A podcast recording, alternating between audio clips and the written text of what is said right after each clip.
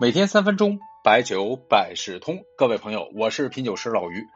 本期呢，说一个最近发生在酒桌上的事儿。有一家银行的校招新员工微信群的截图在网上热传。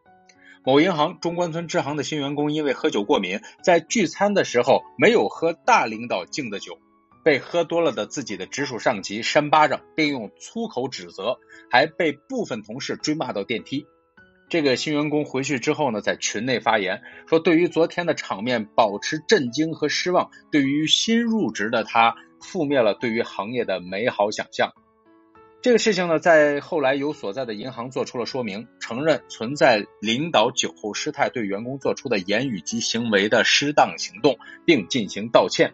对于涉事的领导严重警告，并扣罚两个季度的绩效；对于支行的负责人也警告并罚季度的绩效工资。当事的新员工呢，也对此表示了谅解。这个事情呢，到这里就告一段落了。不过呢，酒桌文化呢，确实有这样的表现，还是挺丢人的。这也是客观存在的，不光是在银行，社会上很多单位呢存在着这样的酒桌风气。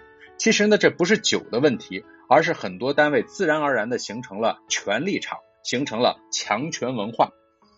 这已经不是在劝酒，而是强人所难。对于酒对身体的影响来伤害别人，这背后的潜台词就是让你喝你就得喝，想伤害你就伤害你。酒啊，其实就是个工具。在历史上不也有过同样的事情吗？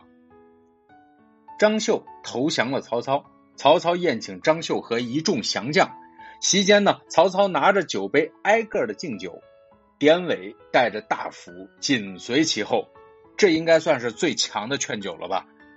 现在像这样的强人所难的喝酒其实比较少了，但还是有的。有时候呢，还有不开眼的说这句话：“你要是不喝，你就看不起我。”老于呢，原来听到这话还跟人解释，哎，不是看不起，如何如何的。现在呢，如果是在生意上，我就会直接给他怼回去。我说之前没觉得，你这么一说，还真有点看不起您了。